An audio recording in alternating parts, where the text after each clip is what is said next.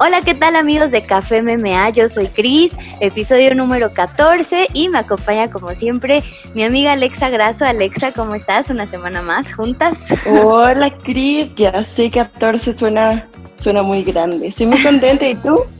Sí, también súper contenta. La verdad es que, eh, pues este proyecto eh, que tenemos a mí me gusta muchísimo y espero que también a la gente, pues le esté gustando y si tienen algún tema o alguna sugerencia, pues que nos escriban y buscamos la manera, pues, de platicar de eso, ¿no? Claro, que nos hagan saber todos los temas que les interesan, porque pues eso se tratando de aportar, de ayudar y bueno, todo en base a nuestra experiencia. Claro, no somos expertos en todo, pero Vamos a ayudarlos en lo que nos pidan. Exactamente. Oye, te late si platicamos de lo que sucedió eh, el sábado pasado ya en Las Vegas, otra vez de regreso a, Las Vegas, a Apex. a ver, cuéntanos por favor. estuvo en nuestra cartelera? Sí, fíjate que estuvo un poco em, accidentada la cartelera porque se perdieron eh, bastantes combates conforme se fue acercando eh, la función, ¿no? Eh, la primera de ellas, pues ya platicamos, el caso de, de Irene enfrentando a Holly Holm, se quedó de estelar Derek Bronson contra Edmund Shabasian, Después también perdimos, ese mismo día, eh, perdimos un combate, el de Ed Herman con Gerald Mirchard, y también perdimos eh, la de Trevin Hills, todo eh, porque se desmayó, después ya estaba calentando para este combate, tiene problemas médicos y pues obviamente queda fuera de, de, esta cartelera, ¿no? Pero... Ah, sí, sí, vi, sí, se escuché algo de que ya, ya justo a punto de salir, ¿verdad? Sí, estaba, estaba calentando y pues quedó fuera, te digo, em, pues no saben realmente eh, si fue derivado del corte de peso o si pues ya estaba enfermo de algo o así, pero pues obviamente después de desmayarte, pues es por precaución de que pues un peleador no puede subir al octágono. Claro, pues pronta recuperación y ojalá lo veamos de nuevo en el octágono. ya sé, ojalá que sí. Em, bueno, me voy con los resultados. Eh, Cris Gutiérrez, guatemalteco, eh, se mantiene eh, con ese gran paso dentro de UFC. Em, no ha perdido en cuatro peleas, tres victorias. Esta última fue un empate contra Cody Durden, un peleador que entra igual de última hora porque el rival original de Chris Gutiérrez se lastima. Después, Jamal Emers vence por decisión unánime a Vincent Cachero, otro eh, peleador que entra en corto aviso. Ahorita es el momento de aprovechar y de tomar estas peleas eh, pues rápidas prácticamente porque pues hay muchas ausencias, de repente eh, pues se lesionan los peleadores y con tantas carteleras pues creo que muchos tienen esa oportunidad, ¿no? Sí, sí estuve viendo que muchos entraron así de que casi de un día, ¿no? Exacto, está cañón, no manches. O sea, digo, yo siempre lo menciono, nunca he peleado, no soy peleadora, no tengo esa experiencia, pero pues a mí me parece que es de valientes. Totalmente, la verdad es que subirte al octágono es, pues es una gran prueba de valor y bueno, es primordial tener una preparación óptima, ¿por qué? Porque no es como que, ay, voy a ir a a presentar un poema, ¿no? no, o sea, te puedes romper algún hueso, o sea, puede haber una lesión grave, pero la verdad que padre que esos atletas tengan esa, esa mentalidad, ¿no? Y esa fuerza, ese valor de subirse, de decir, bueno, va, y pues yo creo, o sea, tampoco he tomado una pelea así, honestamente, yo de, corto aviso por lo mismo, pero creo que sí es, es, yo creo que se han de mantener activos y entrenando fuerte para tener esa seguridad de decir, va, me subo yo creo. Sí, así de me rifo el físico. Sí, sí, sí. y bueno, para cerrar la cartelera estelar, Jonathan Martínez, de ascendencia mexicana, de ascendencia salvadoreña, em, finaliza por nocaut técnico en el tercer episodio a Frankie Sainz. Y ya para abrir la cartelera estelar, eh, Bobby Green vence por decisión unánime a Lando Banata. Ellos se llevan el bono a pelea de la noche. Vicente Luque, que qué bárbaro, la verdad es que es de mis peleadores favoritos eh, por todo e, ese arsenal que tiene eh, para atacar a los oponentes, sumó su onceava finalización dentro de UFC, es de los peleadores de peso welter eh, con más finalizaciones en la historia de esta división. noquea a Randy Brown en el segundo episodio. A mí me parece que Vicente Luque ya está para enfrentar a rivales del top 10, incluso del top 5. Él pidió a Nate Diaz, él quiere una pelea que le dé reflectores, eh, pero a mí me gusta mucho eh, cómo, cómo se desempeña en el octágono. Sí, la verdad que creo que Vicente Luque siempre es garantía, ¿no? Siempre son peleas súper activas, él siempre va para adelante. Me gustaría que moviera un poquitito más la cabeza para, para que no saliera tan dañado, pero sí, la verdad que qué bonita técnica tiene y wow, o sea, no se ve que era su onceava finalización. Sí, eso, de sus 12 victorias dentro de UFC, solo una se ha ido a la decisión. Entonces, eso te habla de un peleador, pues, súper eh, efectivo, ¿no? O sea, devastador y, pues para sus rivales sí es bastante complicado. O sea, ya que te digan, te toca Vicente Luque, es como, oh my God. El asesino silencioso. Ni tan silencioso, porque bueno. Y bueno, em, Jennifer Maya en la pelea coestelar da la sorpresa. Ella dice, es que Joan oh, yo sé.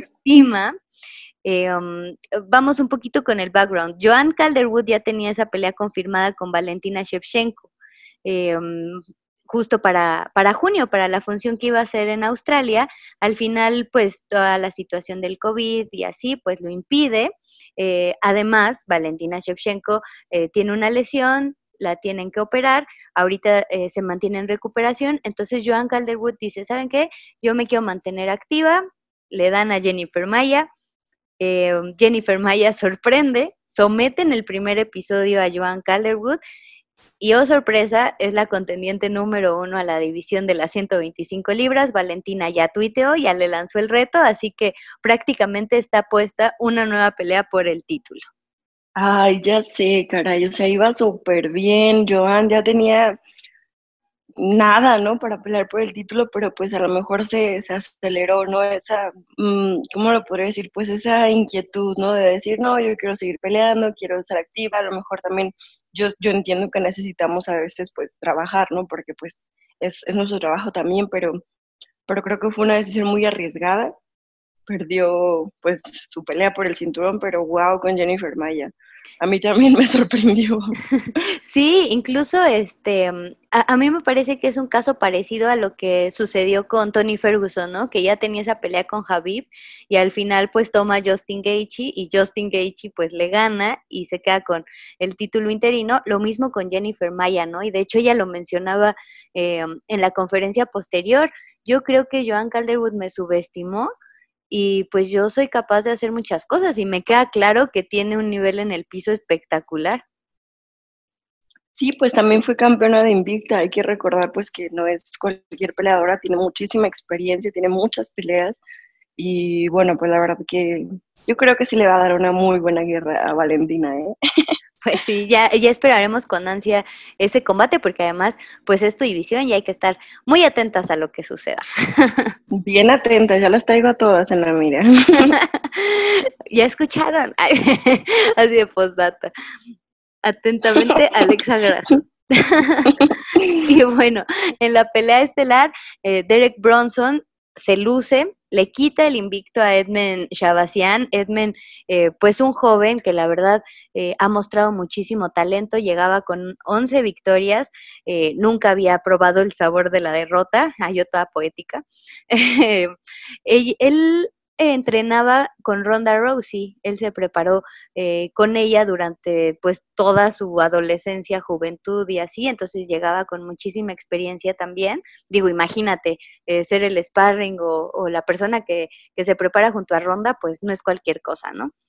No, es, yo me imagino que fue una experiencia súper padre, ¿no? no nada más de entrenamiento, sino de, de aclimatarte, por decirlo así, a los medios, a las cámaras, a, todo lo que requiere estar pues en un evento estelar, ¿no? Porque pues Ronda tenía siempre todos los reflectores y bueno, desafortunadamente pues también está súper joven, o sea, un veterano contra un chico que venía a lo mejor súper bien, pero pues aquí nos habló la, la experiencia, ¿no?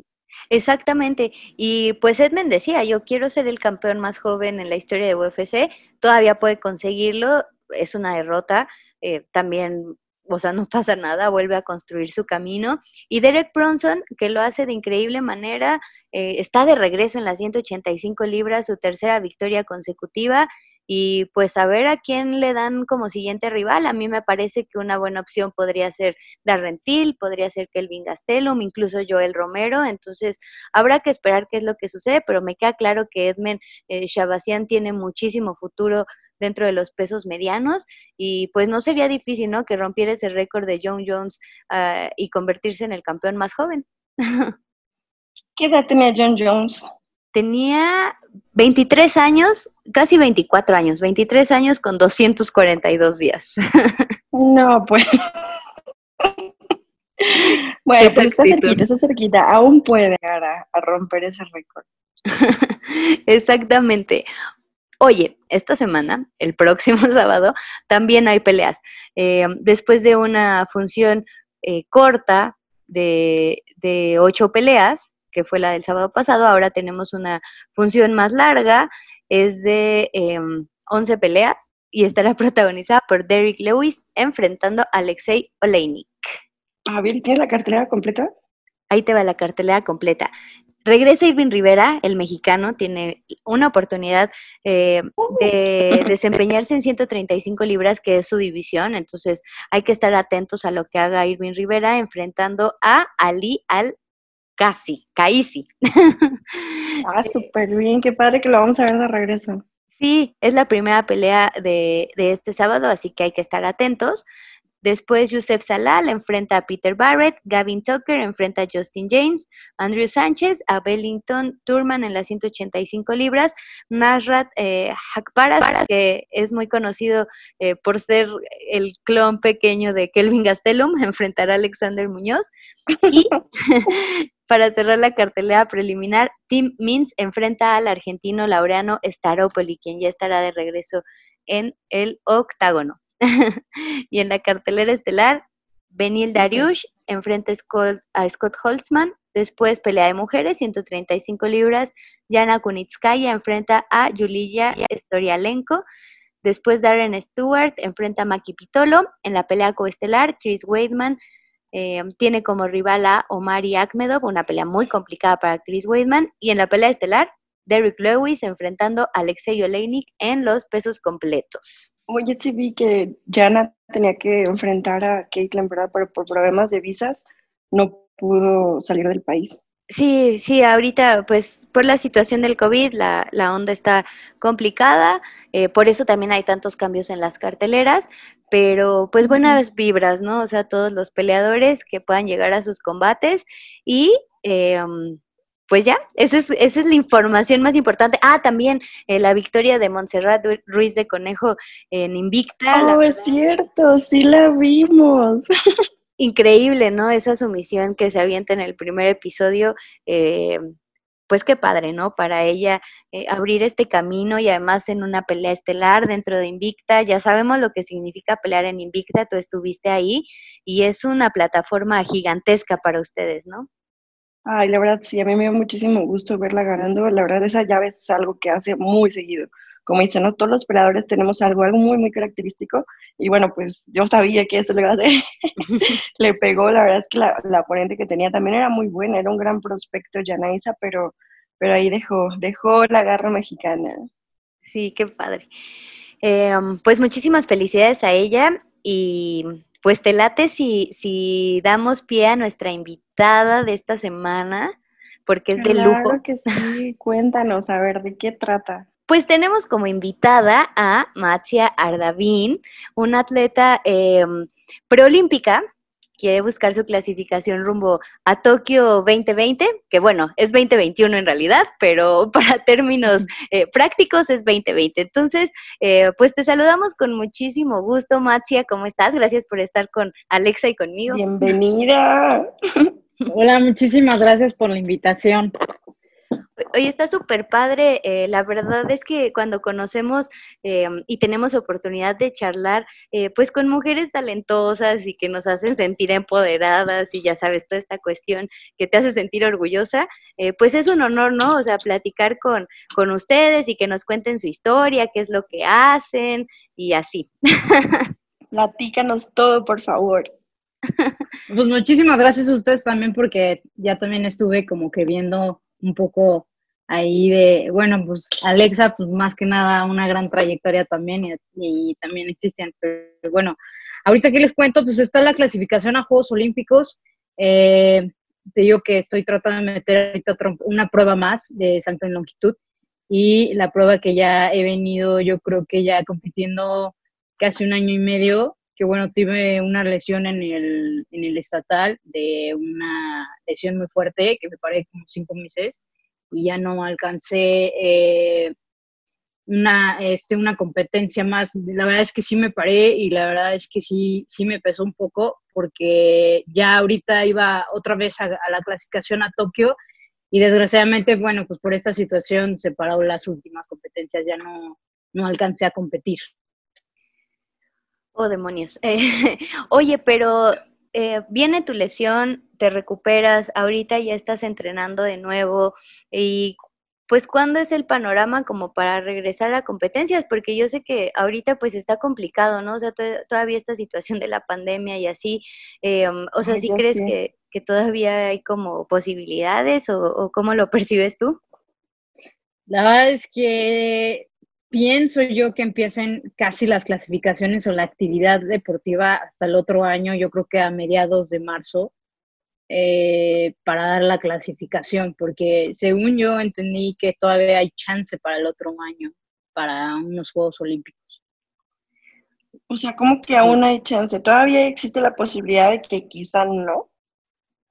Sí, sí, de hecho, sí, de hecho escuché la, escuché que sería para el 2022 no, alcanzaríamos, no alcanzaríamos, yo creo que como atletas eh, de alto rendimiento, un, o sea, yo creo que ahorita pues, estamos eh, confinados todos, porque la verdad es que ahorita aunque entrenemos, no estamos entrenando lo que normalmente podemos entrenar, ¿no?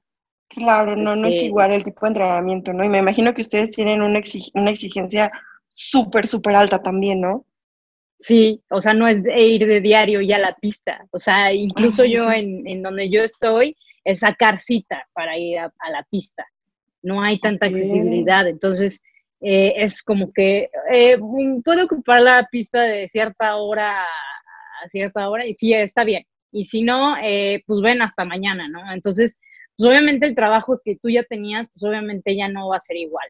Y el rendimiento baja un poco, ¿no?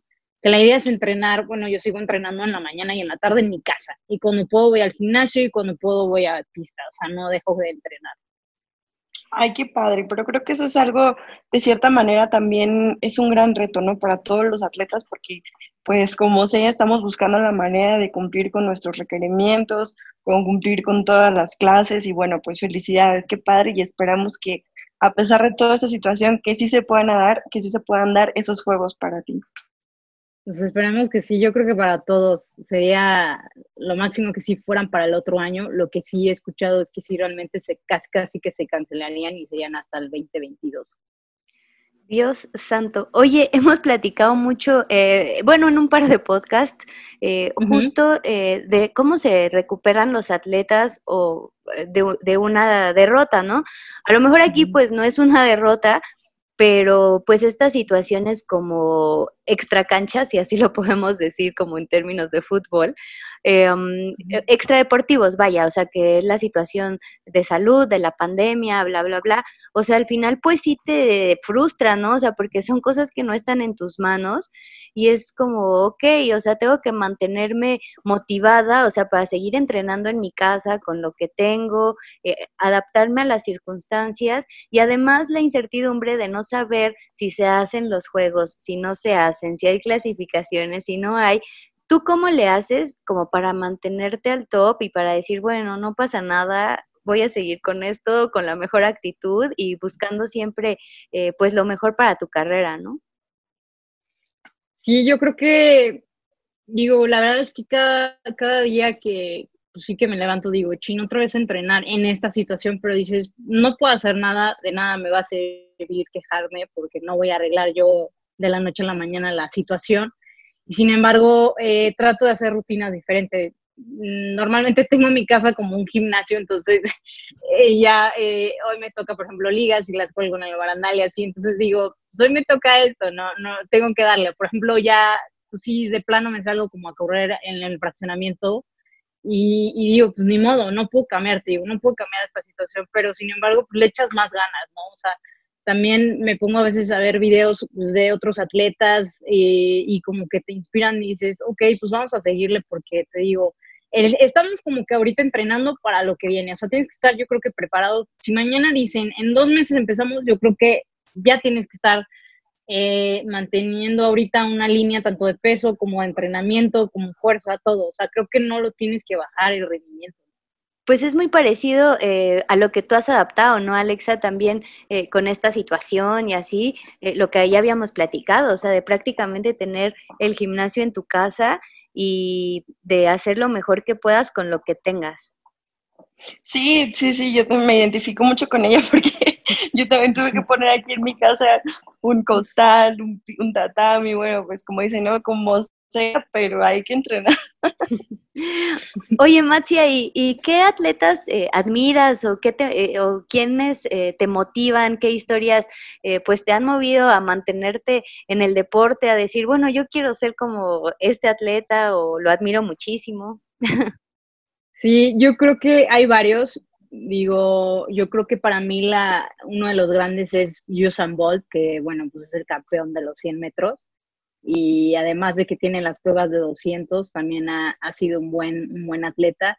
Y también la circunstancia, la circunstancia de Michael Phelps, también ahorita estaba viendo el especial que, que salió ahorita en HBO, que está muy, muy bueno, de todas las adicciones y de todo lo que superó para poder volver a regresar y ser otra vez este, Juegos Olímpicos. Yo creo que ellos dos podrían ser uno de los este, atletas que admiro muchísimo.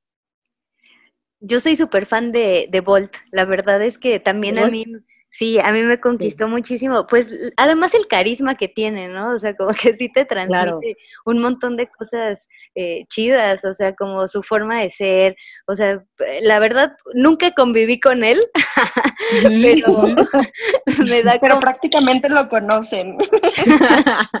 sí, es como de esas personalidades que no sé, me transmiten como buena onda, ¿sabes? O sea, hasta el hecho así de, de cómo bailaba después de ganar, eh, pues cómo se concentraba o sea, todos los videos que sacaban como previos a sus competencias y así, o sea, la verdad se me hacían pues súper padres.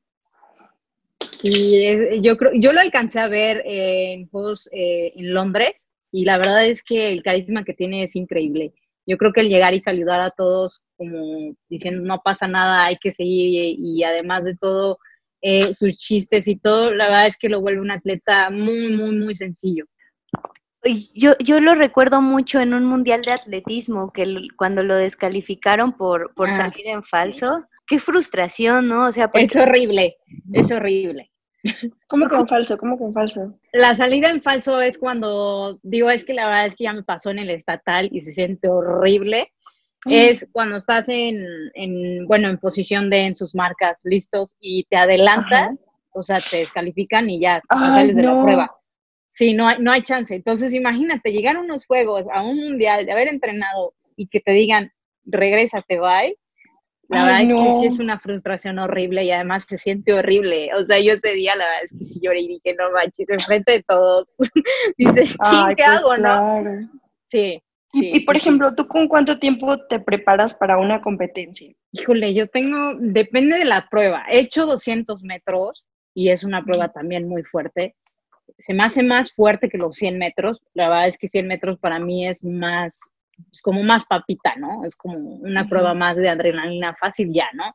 En 200 metros tienes que alcanzar a dar toda la media vuelta, o sea, creo que es muchísimo más pesado. Ya un 400, pues bueno, ya estamos hablando que es más, más fuerza. Pero yo digo, normalmente estoy compitiendo cada mes. Entonces, termino una competencia y así y otra y otra y otra. Entonces, yo creo que así, después de una prueba, o sea, después de competir, yo creo que una semana a lo mejor de descanso y vuelves a empezar, ¿no? O sea, y por ejemplo, ¿tu descanso es completo o haces algunas actividades, no sé, diferentes o, o realmente es como, no, mi cuerpo tiene que estar tranquilo? Fíjate que soy muy, este, muy hiperactiva, entonces no puedo estar como que todo el tiempo sentada, así como que, ok, voy a descansar, me tocan vacaciones y tengo que, aunque esté en vacaciones, no sé, me pongo a correr en la playa, ¿no? O sea, no puedo como tirarme así como, como bananas y de, ay, no pasa nada, ¿no? Como que digo, mañana me voy a poner gorda, ¿no? Entonces digo, no, por favor, entonces tengo que levantarme y tengo que seguir. No sé, si es como una adrenalina y digo, no, no, no puedo estar así, como que no pasa nada, ¿sabes? Sí. que Sí, pues sí, todos los atletas ya tenemos como ese, aunque no quieras, ya traes como el ritmo, el, itinerario, ya traes como bien marcado, ¿no? De que entrenar es vital, sí o sí. Exacto, exacto. ¿Y desde qué edad empezaste a, bueno, de qué edad te decidiste que querías, así dijiste, no, yo quiero competir y me voy a dedicar a esto? Empecé desde los seis años con natación y empecé a ganar yo creo que en las, los primeros lugares como a los nueve años, luego de ahí empecé a entrenar y entrenar y bueno, definitivamente mis papás así de que nunca me dijeron que no, pero sí era así como que no tienes que darle prioridad a tu, a tu carrera y a, todo ese, ese choro, ¿no? Que te echan. Entonces, este, de mis hermanos, la verdad es que yo fui la única. Mi papá fue el que empezó eh, pues a decirme que, que, sí, que él me apoyaba muchísimo porque él, él corría entonces, este, pues empecé primero, te digo, natación y luego me brinqué a tenis. Yo empecé preselección a los 17 años y luego de ahí me empecé a ir a Juegos eh, Panamericanos y así. Y luego pues ya quedó un tiempo en donde dije, ya no quiero tenis y voy a dedicarme al atletismo. Y fue, yo creo que en el, antes del 2016, que fue la, la selección, bueno, el selectivo a Juegos de Río, eh, ahí fue cuando gané la primera carrera, en, o sea, la primera competencia la gané en los 100 metros. Me quedé en el segundo lugar, pero pues bueno, fue, fue digo, fue siendo la primera, ¿no? Ay, qué padre, pues, tu primer logro, ¿no? Más importante. Sí, sí, sí. Eh, la verdad, a mí me gusta muchísimo el atletismo, o sea, se me hace eh, pues súper emocionante y así, pero yo admiro muchísimo justo la preparación, o sea, porque un, un corredor de velocidad, pues tiene que prepararse eh, con muchísimo, con muchísima fuerza, este, hacer muchísimos entrenamientos para pruebas que realmente duran nada. o sea, es como poner todo al asador en pruebas que, ¿cuánto durará la de 100 metros para ti?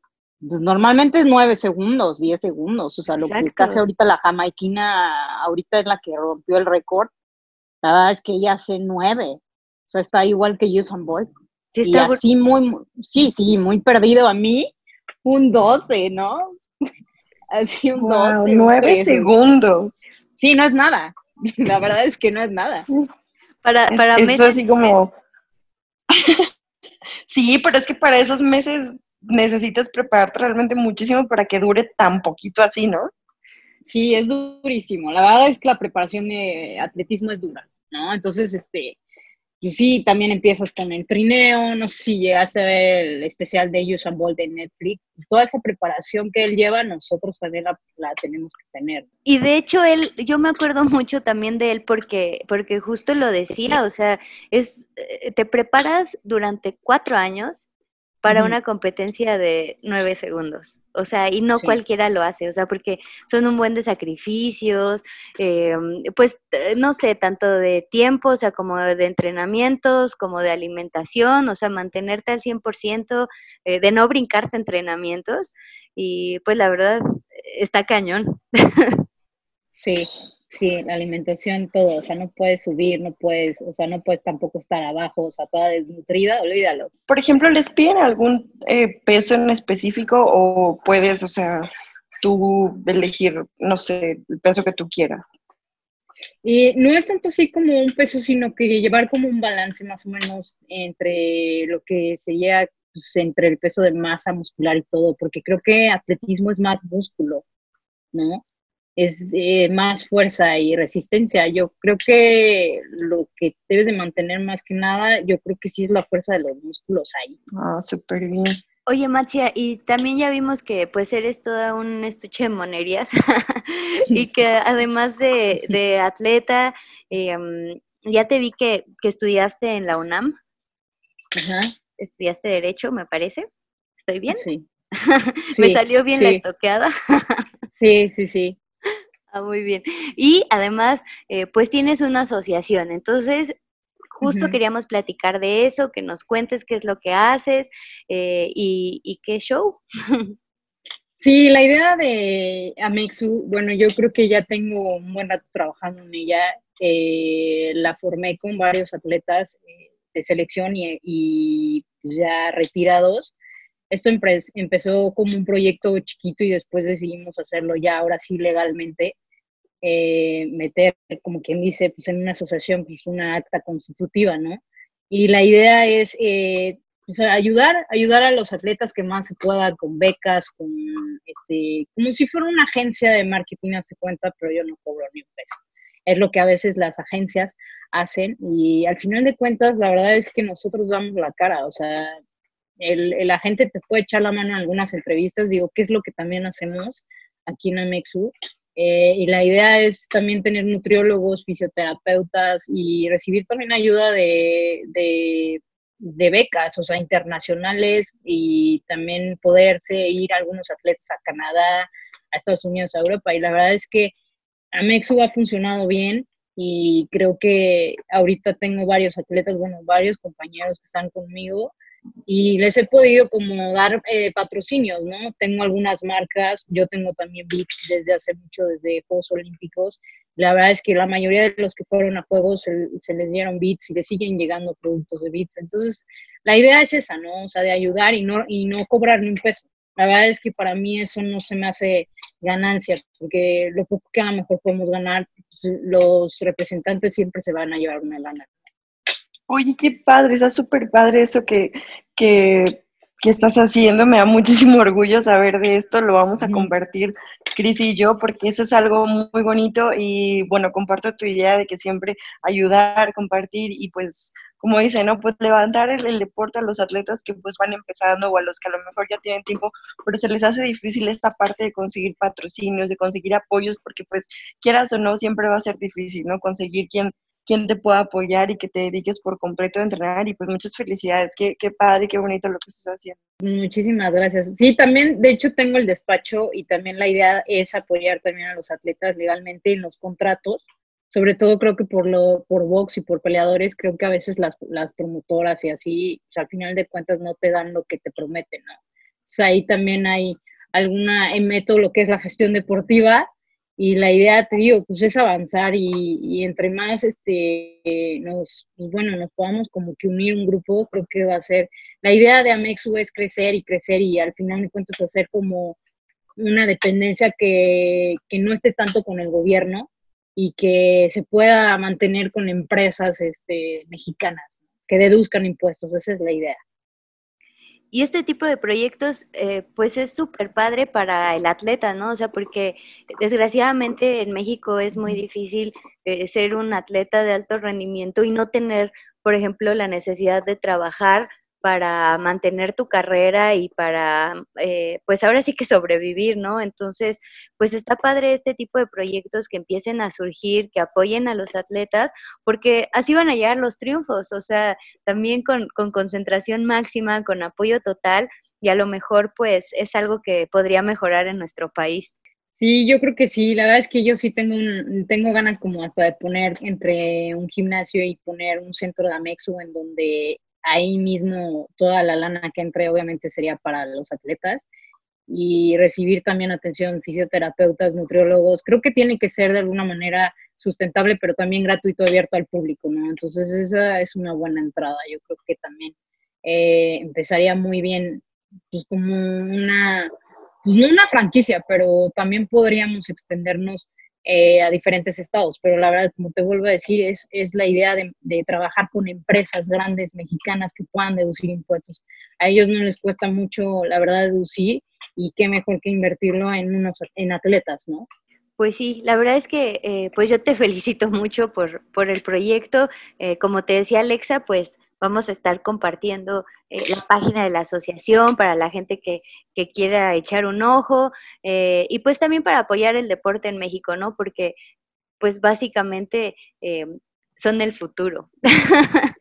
Sí, sí, sí. No, pues bienvenidas también. Si en algún momento también solicitan algo, pues con mucho gusto pues los podemos apoyar. Oye, pues muchísimas muchas gracias. Sí, muchas gracias por, por acompañarnos, por platicarnos eh, de todo lo que haces y pues muchísimo éxito eh, para Tokio 2020, 2021, 2022, cuando sea. Oye, ¿cómo te pueden encontrar las personas en redes sociales, Matías? Eh, bueno, pues estoy ahí en, normalmente pues como estoy, Machia Ardavín, creo que no sé si tenga un guion, Machia, porque dicen que hay muchas cuentas mías, así que a, lo mejor hay falsas, pero la mía normalmente es abierta, entonces es Matsia, creo que Arda Impresa, así. Ok. Ay, no, qué oso, amigos, con los cuentas fake. sí, no. y eh, Amexu, pues bueno, ya está en Facebook, que es una página y es Amexu Atletas. Y también está en arroba Amexu 2020 en, en Instagram. Pues ya lo saben. Alexa, eh, Matzia, muchísimas gracias eh, por todo. Ya saben que yo las aprecio y eh, espero que la próxima semana eh, pues estemos platicando también de muchísimas cosas eh, padres que hayan sucedido dentro de UFC, de las artes marciales mixtas y pues les mando un abrazo a las dos, Alexa. Muchas gracias, no, pues espero que les haya gustado compartir los links y las páginas para que se enteren y sepan más acerca de la asociación que está haciendo Marcia, que es un proyecto súper bonito y pues me da mucho orgullo saber que también es mexicana, es una mujer que también está dejando todo en su deporte y pues qué interesante, ¿no? Saber más a fondo la vida de los, de los atletas de atletismo. Y pues nada, pues muchas gracias por acompañarnos. Nos vemos la próxima semana. Vámonos por un cafecito. Hola. Muchísimas gracias. Bye.